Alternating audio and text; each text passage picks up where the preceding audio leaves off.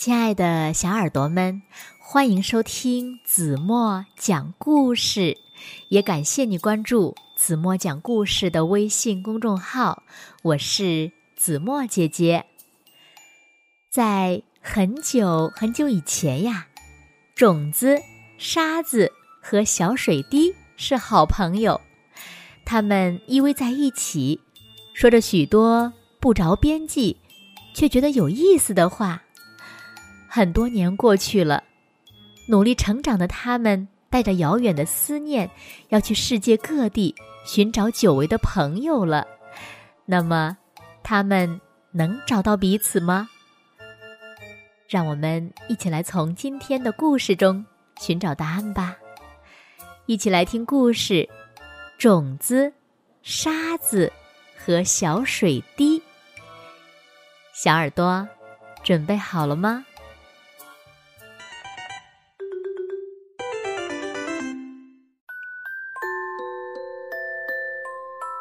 这是一个很久很久很久以前发生的故事了。空荡荡的天空里，万里无云，只有一个巨大的太阳高高在天上。沙子硬邦邦的，棱角分明；水滴软趴趴的露的，而种子是一点儿淡淡的、温柔的绿色。很美丽，他们成了好朋友，依偎在一起，说着许许多多不着边际，却都觉得有意思的话。我们还能在一起多久呢？尽管不愿意，种子还是不得不说起这个沉重的话题。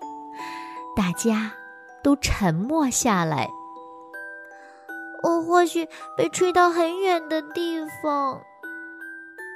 沙子忧伤地说：“我或许会被晒干，一点儿也不剩。”小水滴的声音更湿润了：“我的明天又会是怎么样的呢？”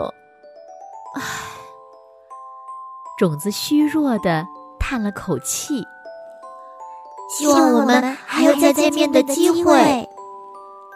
安静了半晌，大家异口同声地说：“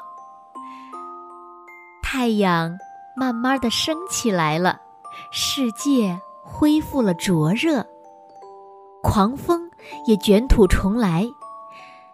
种子还是在一次又一次翻天覆地中失去了知觉。”恢复意识后，他发现沙子和小水滴已经不见了，因为它们太渺小了，才会这么轻易就被外力拆散。每坚持过一个白天，种子都会骄傲的昂首挺胸。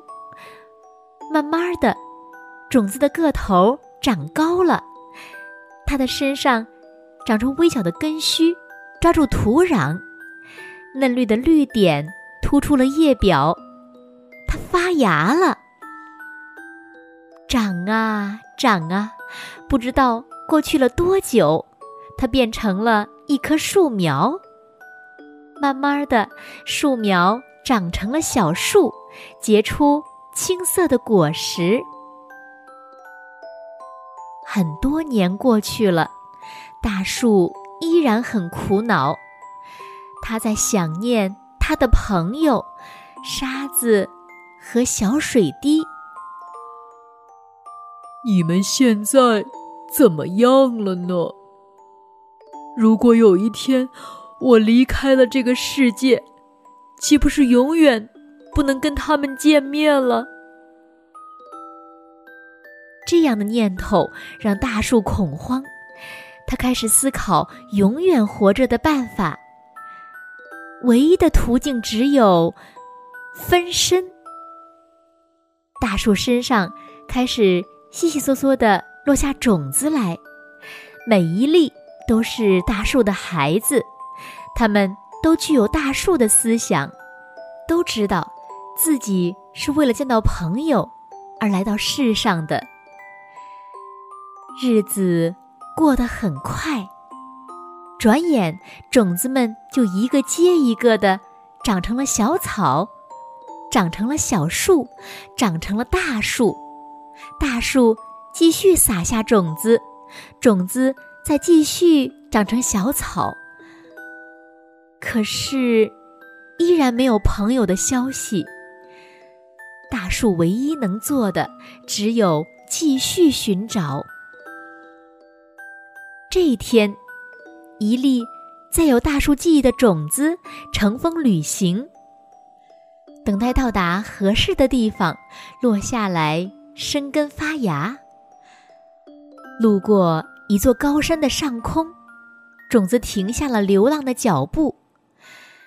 种子轻轻地脱离了风。落在了山的身上。刚一接触，山上就传来一阵剧烈的颤抖。你，你是？种子还没站稳，就听见了山那极为浑厚的声音：“对不起，我没有恶意，我只是想和你做个邻居。”种子。不知道山为何这样激动。你，你是，你是，终于见到你了。山好不容易才从激动中回过神来。种子纳闷了片刻，突然全身一震。难道是我呀？我是那粒小沙子。山的声音充满了狂喜，他们喊了又喊，笑了又笑，激动的心情稍微平静下来后，山迫不及待地问：“水滴呢？你有没有他的消息？”种子拼命地摇了摇头：“还没有，但我相信，绝对的相信。”他也像我们一样拼了命的想找到朋友。要不了多久，我们一定可以再见面的。嗯，一定。此时，千里之外，一片蔚蓝色海洋的上空，一朵由水蒸气聚合而成的雨云，缓缓地飘向陆地。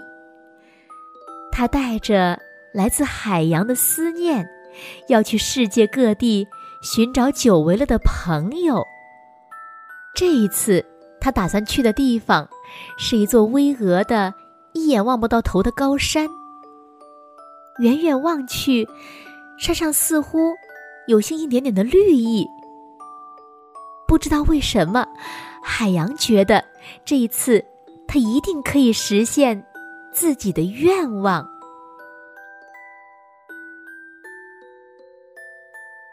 好了，亲爱的小耳朵们，今天的故事呀，子墨就为大家讲到这里了。那今天留给大家的问题是：你们知道小水滴最后变成什么了吗？请小朋友们认真的想一想，然后呢，把你们认为最棒的答案在评论区。给子墨留言吧。好了，今天就到这里吧。明天晚上八点半，子墨依然会在这里用一个好听的故事等你回来哦。你一定会回来的，对吗？那如果小朋友们喜欢听子墨讲的故事，不要忘了在文末点亮再看。同时呢，子墨也希望小朋友们把子墨讲的故事分享给你身边。更多的好朋友，让他们呀和你们一样，每天晚上八点半都能听到子墨讲到好听的故事，好吗？现在睡觉时间到了，请小朋友们轻轻的闭上眼睛，一起进入甜蜜的梦乡了。完喽。